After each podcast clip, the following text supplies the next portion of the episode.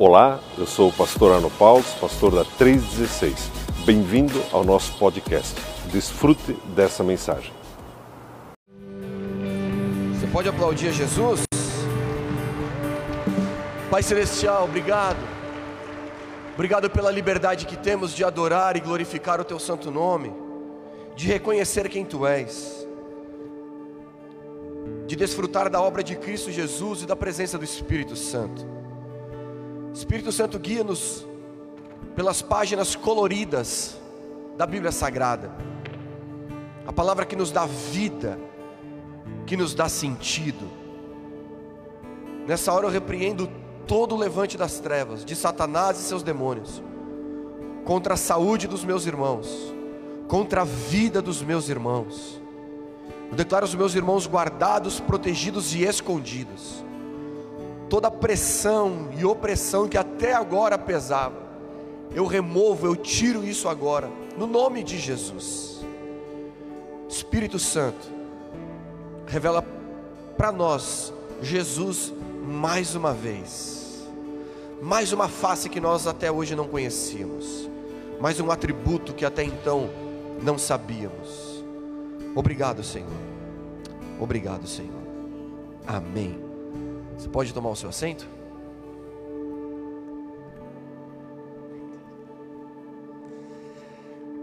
Queridos, antes de eu começar a mensagem, esse aqui é um espetinho de marshmallow. Tem uma jujubinha, três jujubinhas aqui no meio.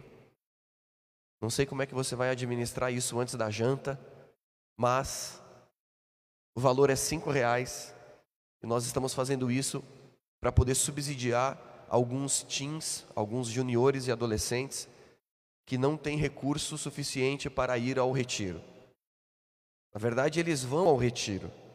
Todos eles vão ao retiro. Porque eu e você somos abençoadores.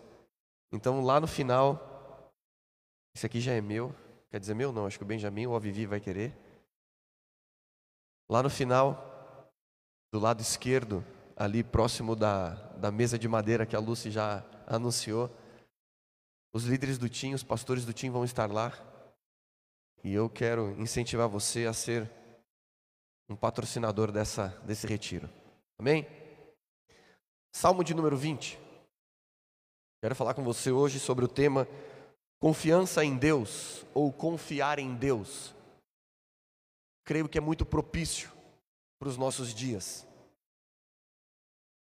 Salmo de número 20. Fique tranquilo que o louvor do Tim já vai acabar.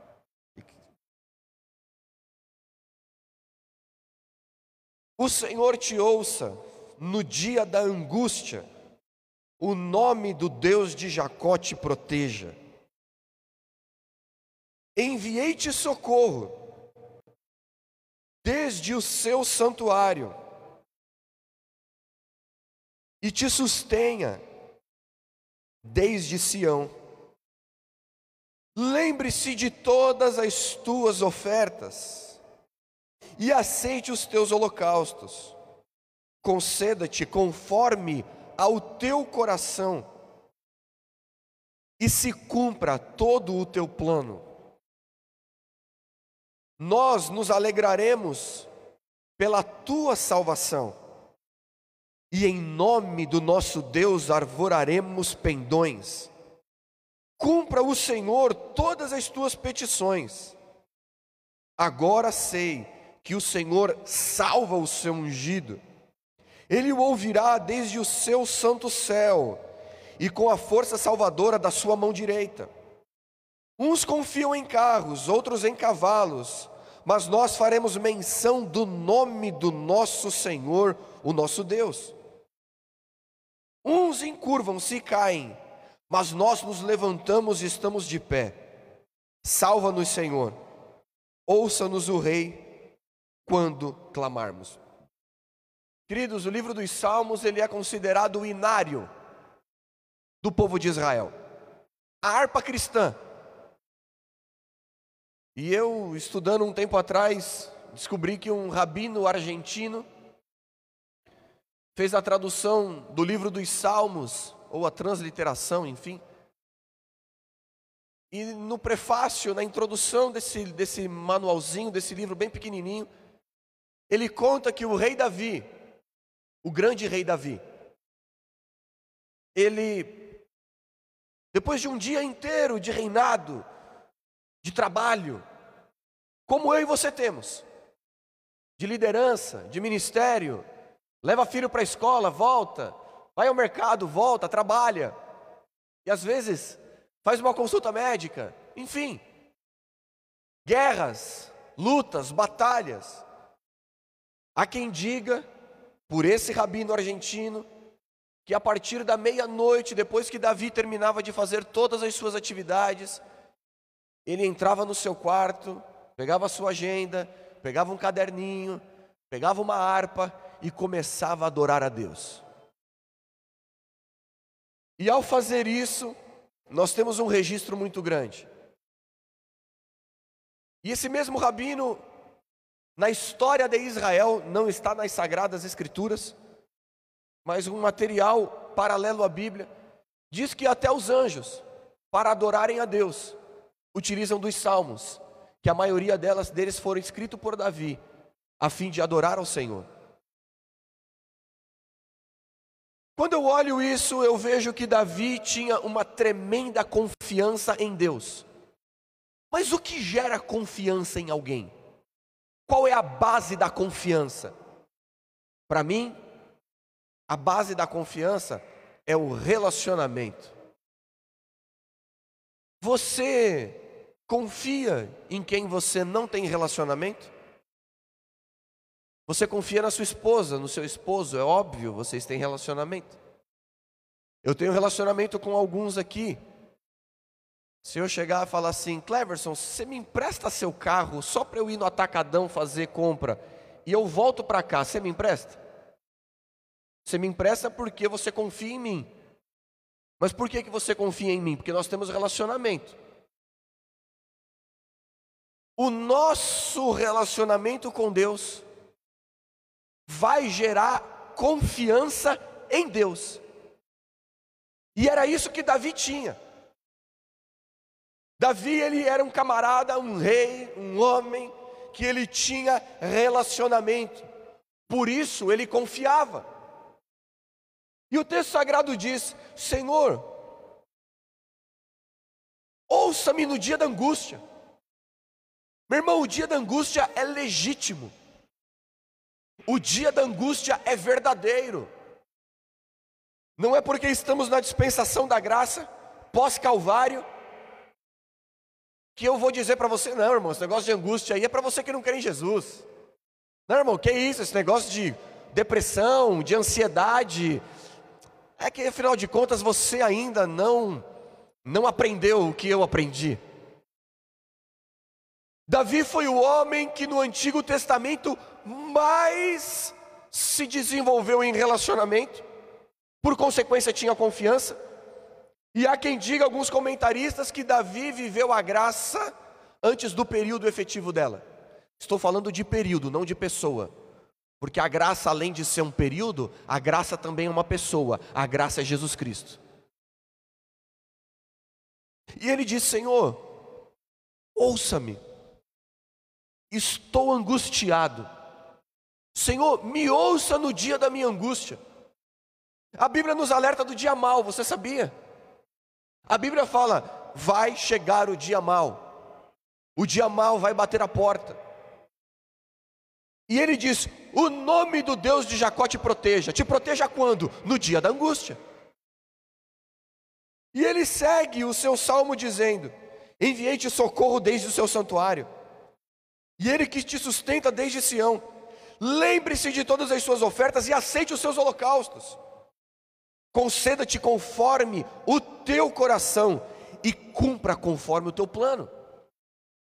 Nós nos alegraremos pela tua salvação, e em nome do nosso Deus arvoraremos pendões. Cumpra o Senhor todas as tuas petições. E no verso de número 6 ele diz: Agora eu sei que o Senhor salva o seu ungido, salva quando? No dia da angústia. Salva quem? O ungido. Então o que, que eu preciso ter em mente? Sou ungido. Você podia ter falado um amém? Porque mesmo sendo um ungido, pode chegar o dia da angústia. Mas no dia da angústia, ele salva o seu ungido.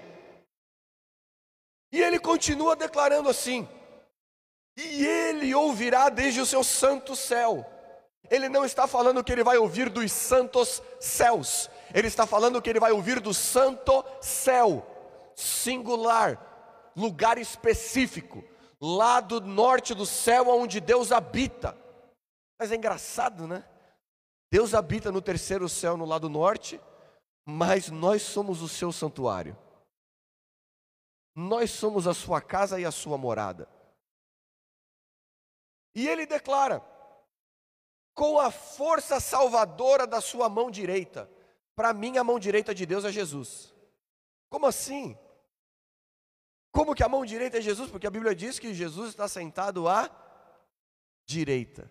Jesus está sentado à destra. A mão direita de Deus é Jesus. Então é Jesus que se levanta e que salva o seu ungido no dia da angústia. Agora o verso de número 7 ele é extraordinário. Uns confiam em carros, outros em cavalos. Mas nós fazemos menção do nome do nosso Deus. Você já leu esse texto na Bíblia? Meu irmão, eu gosto de estratégia, gosto de indicadores, trabalho com planejamento estratégico, sou um cara fã disso. Mas não existe nenhum plano que dê certo sem a menção do nome do nosso Deus. Não existe nenhum plano que vá prosperar. Quando eu falo prosperar, eu digo no sentido de você fazer e obter resultado leve, um resultado rápido. Porque existem tantas companhias aí, tantas empresas, que efetivamente não são cristãs, estão aí prosperando, avançando. Mas qual é o preço que é pago para estarem de pé e para desfrutar de tanto tempo de companhia, de tanto tempo de empresa? Quando a Bíblia está falando de uns confiam em carros e outros em cavalos, está dizendo que uns confiam nos planos, nas estratégias, confiam em tudo que pode haver. Chega o rei Davi, um estrategista, homem de guerra, rei, homem de guerra. Diz assim: Nós fazemos menção do nome do Senhor. Você sabe o que é fazer menção do nome do Senhor? Fazer menção do nome do Senhor é confiar na sua obra. Porque a obra e o nome do Senhor é a mesma coisa. A obra de Jesus e o nome de Jesus é a mesma coisa. O seu nome é a sua obra, a sua obra é o seu nome.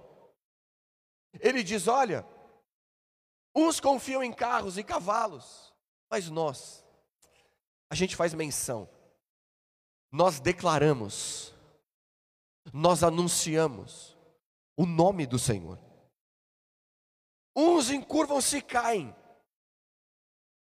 Mas nós nos levantamos e estamos de pé. Ou seja, Ele não está eximindo de que em algum momento nós vamos cair. Ele não está anulando de que em algum momento a dificuldade poderá ser grande a ponto de nos derrubar. Mas Ele está falando que uns encurvam-se e caem. Mas nós nos levantamos e permanecemos de pé. Por quê? Porque fazemos menção do nome do Senhor. E ele continua dizendo: Salva-nos, Senhor, ouça-nos o Rei quando clamarmos. Queridos, a gente vive nesse tempo de pandemia, depressão, ansiedade, falta de ar, um monte de coisa. O texto me mostra que tudo isso é legítimo, é verdadeiro, não estou anulando isso.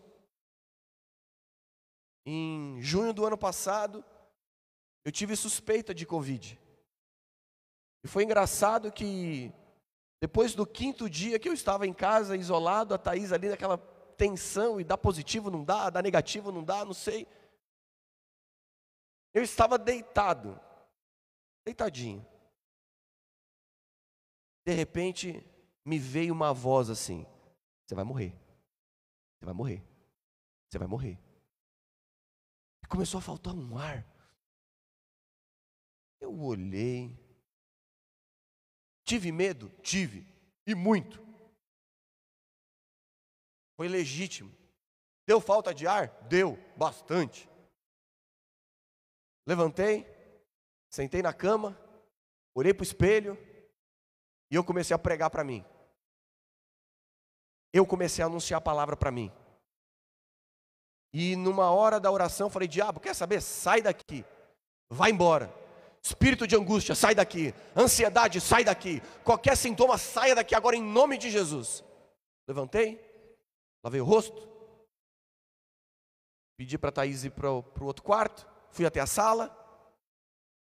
Casou exatamente com a notícia de ter, de ter sido dado negativo. Aí. Mas e se eu tivesse acolhido essa informação ou esse sentimento na minha mente, na minha alma e no meu espírito? Meu irmão, não estou dizendo que o emocional que estamos vivendo é coisa de crente que não confia em Deus. Não. É tudo legítimo. Mas quando nós confiamos em Deus, é diferente a nossa reação. Eu quero ler com você o Salmo de número 3. Vá lá, Salmo de número 3. Salmo de número 3, ele faz parzinho com esse Salmo de número 20. Senhor, como se tem multiplicado os meus adversários. São muito os que se levantam contra mim. Veja, a luta é legítima. A dificuldade é verdadeira. Muitos dizem da minha alma: não há salvação para ele em Deus. Você já ouviu isso? Rapaz, essa situação sua não tem mais solução. E essa empresa tua, cara, vai quebrar. Xiii, esse casamento do jeito que está, rapaz. Vamos ver o que vai dar. Esse filho, pai, eu já fiz de tudo com ele, não sei mais o que fazer. Eu acho que vai desviar mesmo. E às vezes são pessoas que falam essas coisas. E o texto sagrado mostra que Davi está passando por uma luta extraordinária. E que luta é essa? E quando eu falo extraordinária, é de pesada. Que luta é essa do rei Davi? Absalão, seu filho, quer tomar o trono. Absalão, seu filho, se levanta contra Davi, se rebela contra ele, faz um motim e diz assim: Vamos tomar o trono. E ele começa: Senhor, como tem se multiplicado os meus adversários. Adversários da onde? Da própria casa, do próprio reinado. Amando de Absalão. Muitos são os que dizem não há salvação. Meu irmão, ou eu e você acolhemos o que as pessoas falam, ou nós rejeitamos aquilo que as pessoas falam. Porque o texto me mostra que muitos dizem da minha alma, Muitos dizem acerca da minha alma. O que é alma? Mente, vontade e emoção. Isso é alma. Muitos dizem: não há salvação. Não há salvação para ele em Deus. Olha a chave aqui. Na verdade, só há salvação em Deus. Para qualquer situação. E ele diz: Porém, ô oh, meu irmão, como eu gosto de porém na Bíblia. Quando a Bíblia fala porém, então, todavia, quando tem um porém, é que nem você está caminhando para um, um lado, né? Está caminhando. Alguém fala assim, mas, você até, mas o que? Irmão, o porém de Deus está chegando na sua vida. Posso ser profeta e declarar isso sobre você? O porém, o mas, entretanto, todavia, o Senhor é um escudo para mim, a minha glória, e o que exalta a minha cabeça. Por que, que ele disse que o Senhor é um escudo para ele? Sendo que Davi, geograficamente, dentro do seu reinado, está na sua sala real, Absalão, com dezenas de milhares atrás de Davi para tomar o trono, ele entra na sala. Mas quando Davi entra na sala, 37 homens entram e acompanham ele. Quem são esses 37 homens? Os 37 valentes de Davi. E esses homens fazem um escudo humano. Espada, escudo na mão, e dizendo assim: Ei, aqui ninguém passa. Aqui ninguém passa. Você se lembra do texto que diz que bondade e misericórdia me seguirão todos os dias da minha vida? Você se lembra do texto que, ainda que eu ande pelo vale da sombra e da morte, o Senhor está comigo, a sua vara e o seu cajado me consola? Você se lembra do texto que diz que o anjo do Senhor acampa ao redor daqueles que o temem? Tem alguém que teme a Deus aqui? Ah, meu irmão, então tem um anjo do Senhor acampando ao nosso redor. Aleluia! Ele olha aquela situação. Quem são esses 37? Você precisa se lembrar que quando Davi está fugindo de Saul, ele se esconde na caverna de Adulão. Na caverna de Adulão haviam ali 400 homens. 400 homens, a Bíblia diz, apertados ou encalacrados, é, endividados, angustiados, é, angustiados, depressivos. E Davi está fugindo de um homem que está querendo matar ele. Como que você acha que estava a cabeça do rei Davi? Como que você acha que estava a cabeça daquela pessoa? Ele está precisando de ajuda e ele entra num lugar que ele vai ter que ajudar 400. Parece eu e você, né? Quem aqui não orou por alguém precisando de oração? Quem aqui já não deu uma oferta sacrificial sem precisar de um recurso financeiro? Quem aqui que não já enxugou lágrima de alguém precisando ou esperando que a sua lágrima fosse enxugada? E ele entra. E a Bíblia diz que depois de um tempo, esses 400 homens se tornam em 600 homens, fazendeiros, administradores, homens de guerra. É um fato tão interessante que, quando há uma batalha, 400 homens vão batalhar com Davi, mas 200 ficam guardando as armas.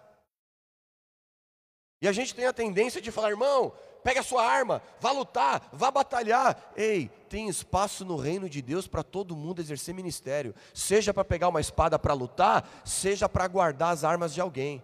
Você tem função no corpo de Cristo, irmão. Você tem função, eu vou dizer de novo para sua alma se converter. Você tem um papel importante no reino de Deus. E o texto mostra que desses 400 homens, que depois se tornam 600.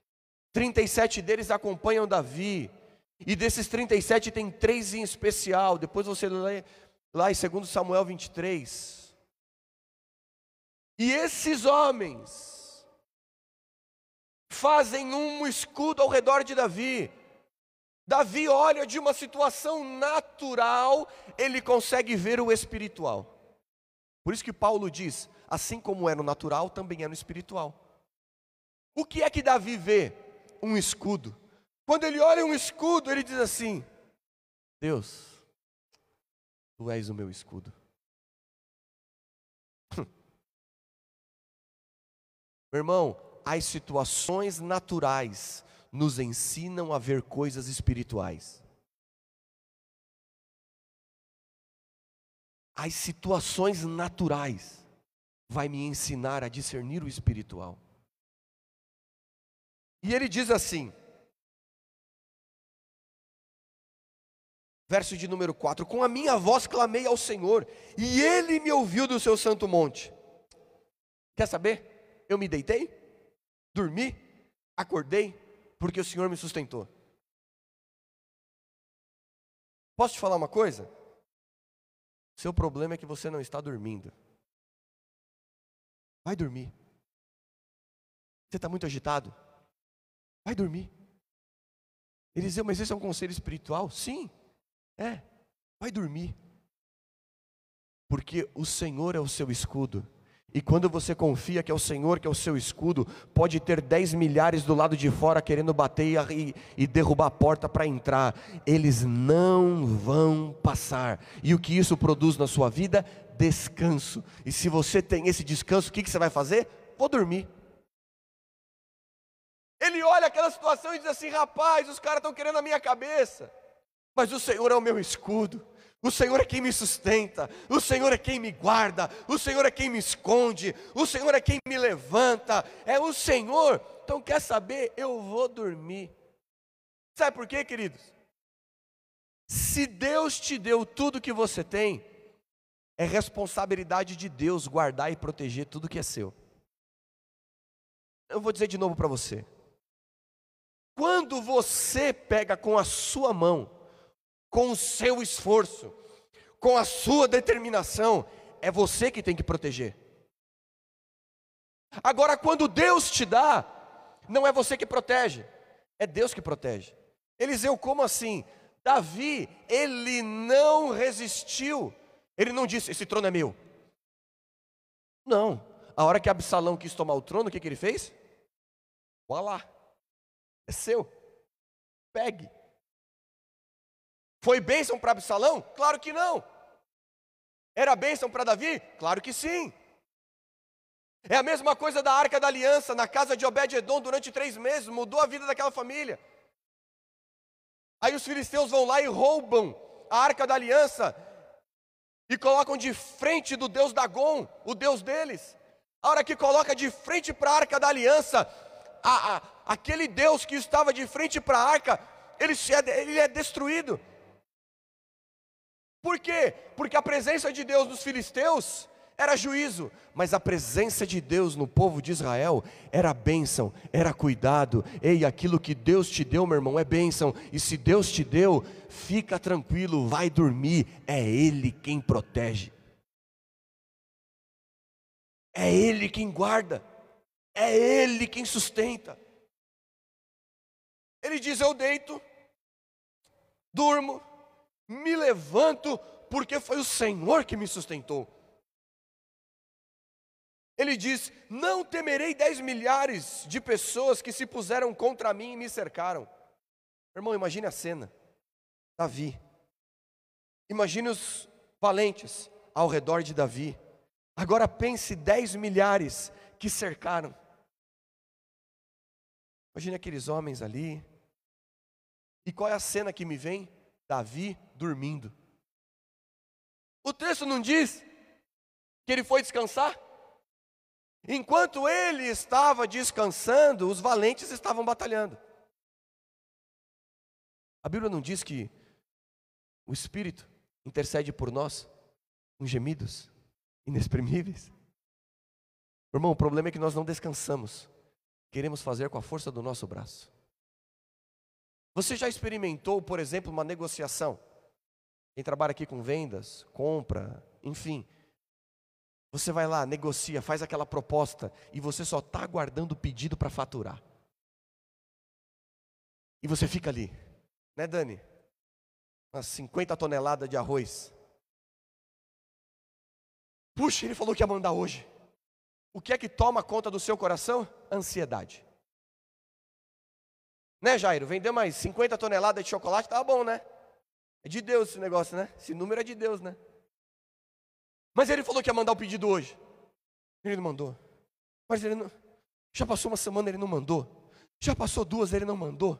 Aí a ansiedade vai tomando conta do meio do seu coração. Aí a gente vai ficando preocupado. Aí a imunidade começa a cair. Aí. Aí quando você descansa o coração, Deus, está nas tuas mãos. Algum tempo depois vem o plim. Você vai olhar no e-mail, o que, que é? O pedido. Queridos, ansiedade bloqueia ação espiritual na nossa vida. porque nós depositamos a nossa energia em que aquilo aconteça, ao invés de descansarmos e confiarmos em Deus. Mas se eu tenho relacionamento com Deus, eu vou confiar. E se eu não tenho relacionamento com Deus?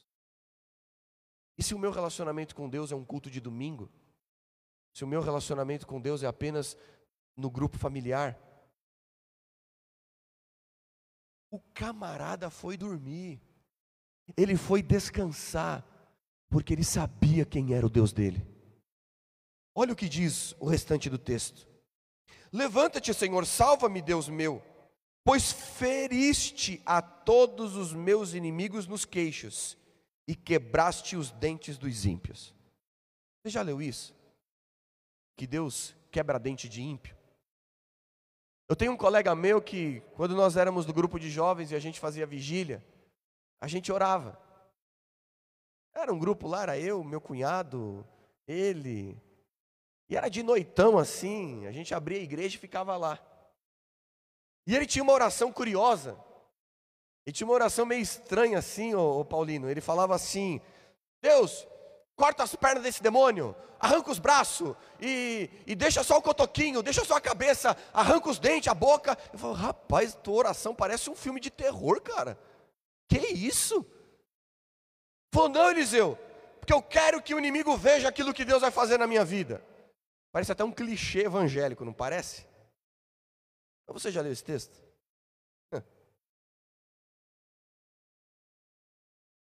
Pois feriste a todos os meus inimigos nos queixos.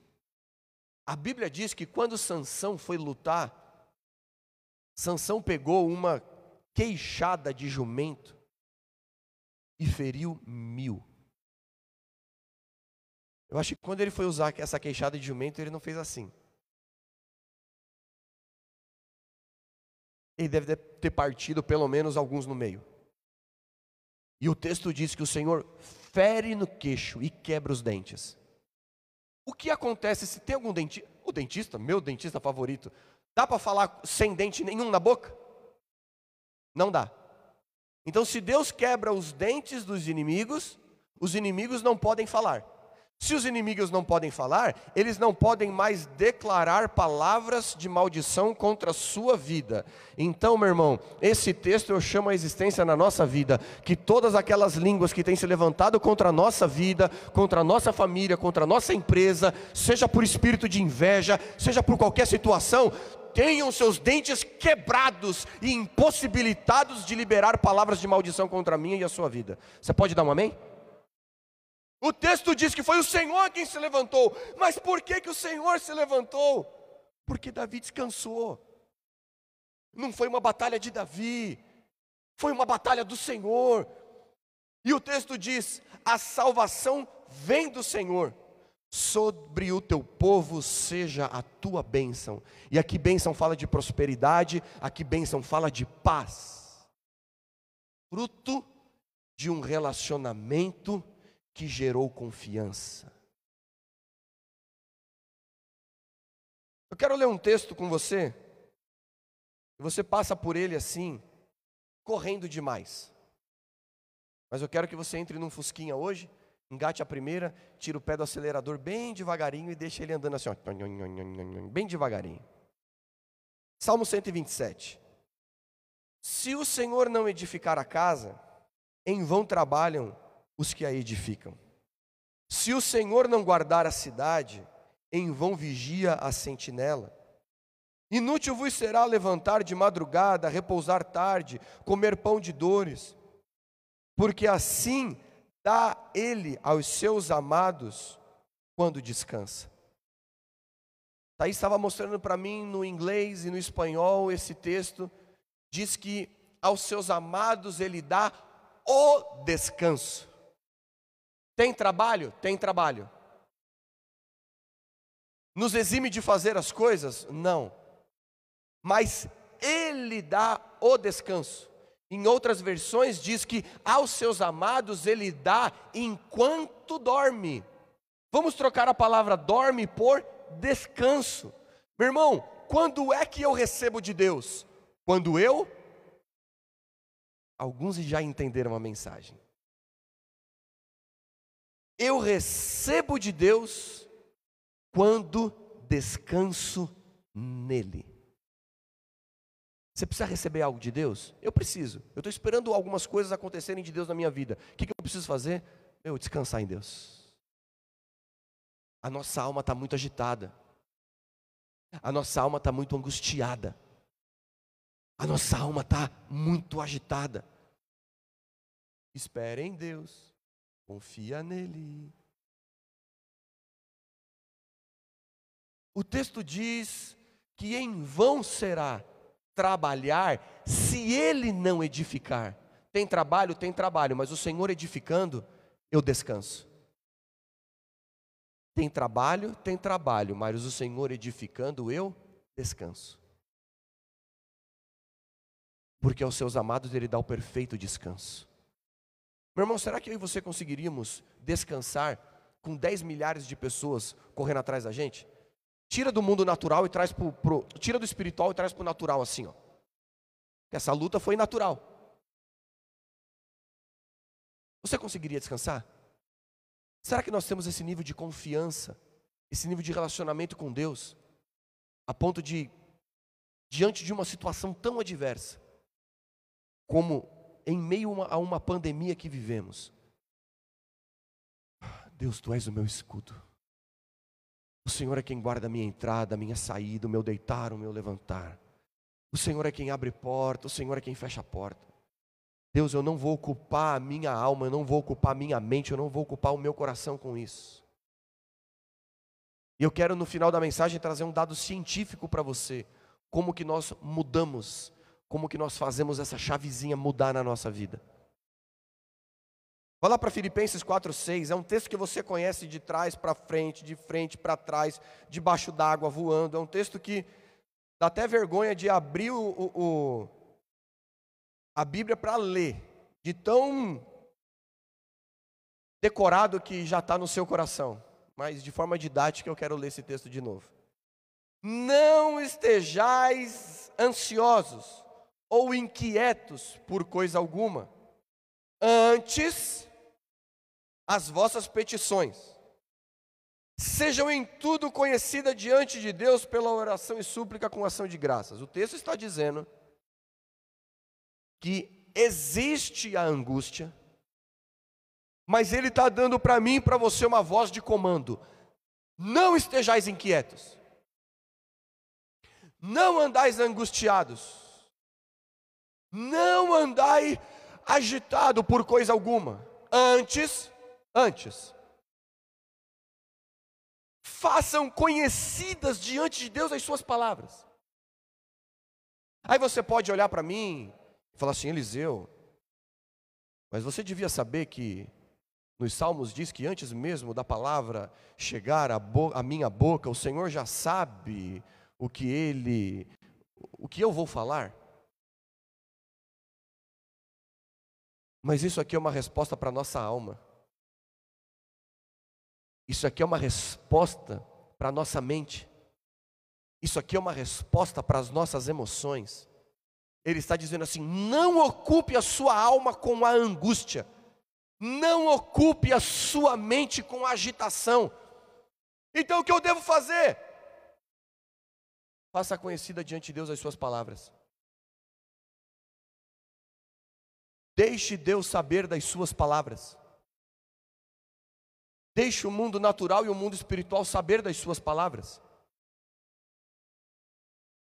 Permita que as suas palavras sejam liberadas e semeadas. Que Deus ouça isso. E ele diz: pela oração e súplica. Como que eu vou fazer conhecido diante de Deus as minhas palavras? Pela oração e súplica.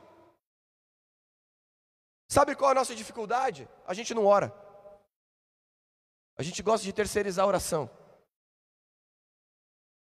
A gente gosta de terceirizar. Não, hoje eu vou ouvir uma mensagem, e segunda-feira eu vou entrar no carro, vou abrir o YouTube e vai sair uma mensagem poderosa que vai mudar a minha vida. Meu irmão, eu creio que mensagens mudam cenários. Não, eu tenho lá meu livrinho de, de devocional diário e eu vou ler aquele livrinho, alguma coisa vai acontecer. Por que, que você não começa a escrever então um livro de devocional diário? Aquele devocional diário foi a experiência daquela pessoa, que foi o devocional dela todo dia, todo dia, todo dia, a ponto dela dizer assim: Uau, olha a obra que eu tenho. Nós terceirizamos. E o engraçado é que a gente procura o outro que não está errado. Puxa vida, Paulino, mano, a luta tá grande, irmão. Ah, como dizem os, os outros por aí, a prova tá grande, irmão. Tá bom. Você já fez conhecido diante de Deus as suas palavras pela oração e súplica com ação de graças? É diferente. É diferente de eu contar do meu problema para você e de eu pegar uma cadeira, botar aqui e falar: Deus, é o seguinte, senta aqui, vamos conversar nós dois. Pai, eu preciso falar com você. Vamos conversar? Queridos, eu eu gosto muito de Animal Planet, Discovery, assisto quando posso. Mas uma coisa ficou muito gravada no meu coração. Quando eu assisti acerca de leões, eu gosto muito de assistir quando são os felinos. E acerca dos felinos, e principalmente o leão, que é considerado o rei da selva, ele ruge, ele emite um som. E o interessante é que quando ele emite esse som, reverbera na caixa torácica dele. E ele ouve aquilo que ele está rugindo. Ele ouve. Meu irmão, Deus já sabe das palavras que vai sair da sua boca, Deus já sabe, mas a sua caixa torácica precisa reverberar as suas palavras. Os seus ouvidos precisam ouvir a sua voz. A sua alma precisa ouvir que você crê em Deus, que você dá glória a Deus, que você dá aleluia, que você que você chora, que você grita, a sua alma precisa se converter.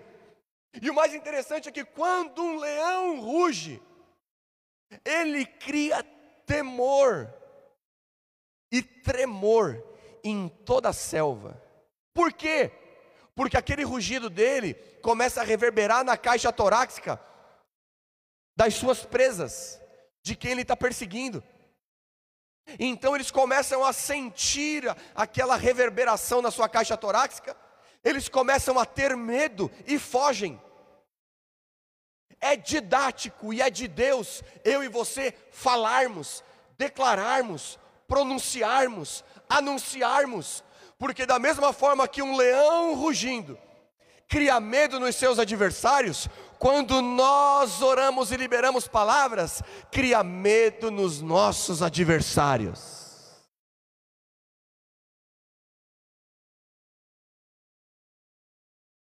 Certa feita, eu estava com um amigo meu, é um pouco mais impetuoso do que eu, e tinha um terceiro. Ele falou assim: Cara, eu não consigo orar. Eu não oro. Mas como você não consegue orar, rapaz? Como assim? Não, eu não oro. Eu não consigo orar. Eu não consigo falar. Como assim? Não, não consigo. Falei, tá, mas como é que você faz em casa? Você não ora pela tua esposa? Você não ora pelos teus filhos? Não. Falei, rapaz, eu fiquei apavorado. E aí esse outro pegou e chamou ele. Tora, vem cá. Ô Cleverson, vem cá. Vem cá.